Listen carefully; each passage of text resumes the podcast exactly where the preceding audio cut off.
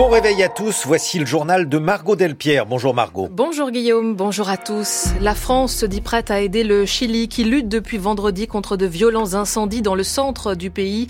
Au moins 112 personnes sont mortes. Retour sur le dernier débat en Indonésie hier soir avant le premier tour de la présidentielle dans une dizaine de jours avec des accusations de népotisme Explication à suivre. Et nous détaillerons la dernière étude de Santé publique France sur les tentatives de suicide.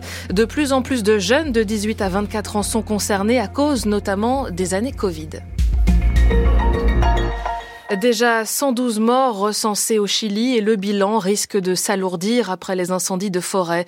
Il touche depuis la fin de semaine dernière plusieurs zones de la région de Valparaiso sur le littoral central. Près de 26 000 hectares ont été réduits en cendres et plusieurs milliers de maisons détruites.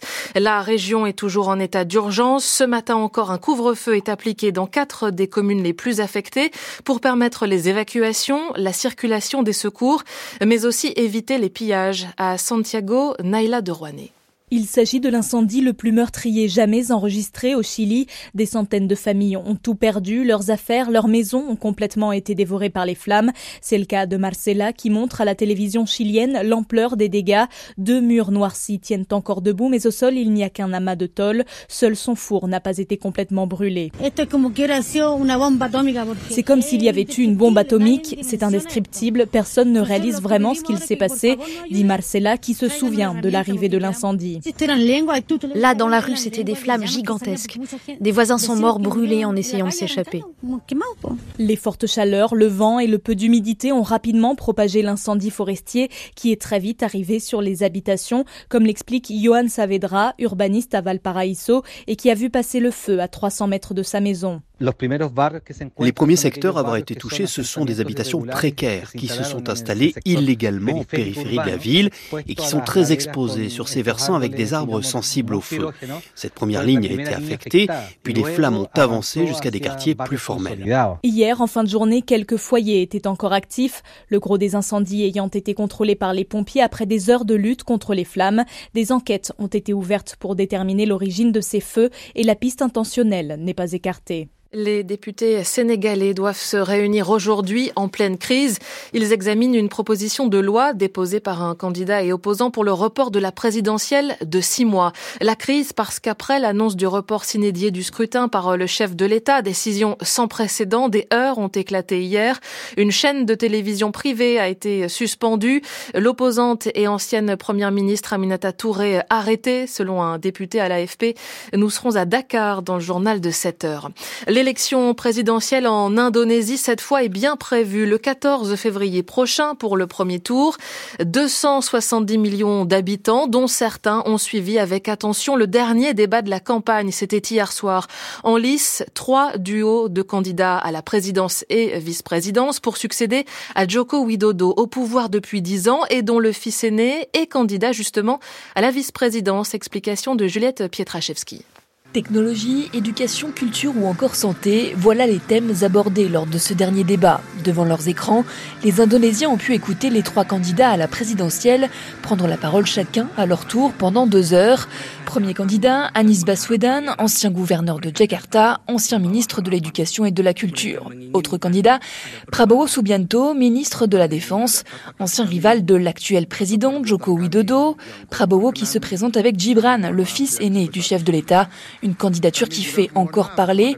Il y a quelques mois, une modification des règles pour se présenter à la vice-présidence, notamment sur l'âge minimum requis, avait permis au fils de Jokowi de se présenter in extremis. Les critiques sont nombreuses et parlent même de népotisme, des critiques également ravivées depuis que le président lui-même a assuré qu'il pouvait légalement faire campagne pour des candidats. Il affirmait initialement rester neutre il y a encore quelques semaines. Enfin, dernier candidat en lice, Ganjar Pranowo, ancien gouverneur de Java central et candidat du parti au pouvoir.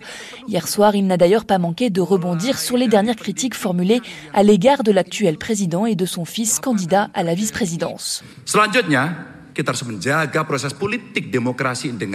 En outre, nous devons bien maintenir le processus politique démocratique. Nous devons lutter contre la politique dynastique, soutenue par ceux dont les déclarations sont très ouvertes, contrôlant un tiers des richesses indonésiennes. Le peuple se sent vraiment blessé à cause de ces déclarations.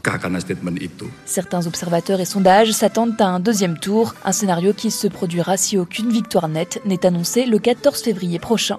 Juliette Pietraszewski, le président du Salvador, Naïb Bukele, se déclare vainqueur. Élection hier pour un second mandat avec plus de 85% des voix dès le premier tour, affirme-t-il sur le réseau social X.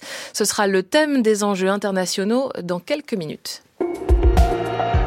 6h35 sur France Culture, la suite du journal de Margot Delpierre. On devrait connaître ce matin la décision du tribunal de Paris concernant François Bayrou. Oui, décision cruciale pour son avenir politique. Le président du Modem a été jugé à l'automne dernier pour complicité de détournement de fonds publics, soupçonné d'avoir utilisé des fonds européens pour payer des assistants qui travaillaient en réalité pour les organisations centristes en France.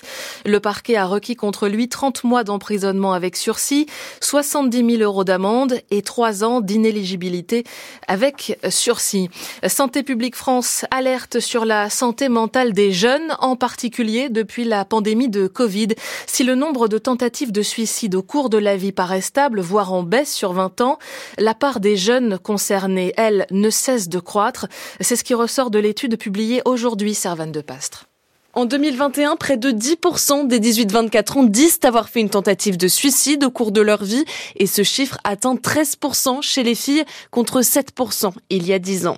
De plus en plus de jeunes sont également traversés par des pensées suicidaires. Leur nombre a été multiplié par deux entre 2014 et 2021 et cette tendance est nouvelle. Les années de Covid-19 ont été un véritable tournant, souligne l'étude de Santé publique France. Car au niveau du reste de la population adulte, les passages aux urgences pour tentative de suicide restent stables. Ceux pour idées suicidaires augmentent en revanche entre 2021 et 2022, les femmes étant toujours plus exposées que les hommes. Alors qui sont les personnes les plus à risque? Au-delà de l'âge et du sexe, les personnes qui vivent seules ou qui sont au chômage sont plus concernées. Autre paramètre important, la situation financière. Plus celle-ci est considérée comme détériorée, plus elle devient un facteur de mal-être.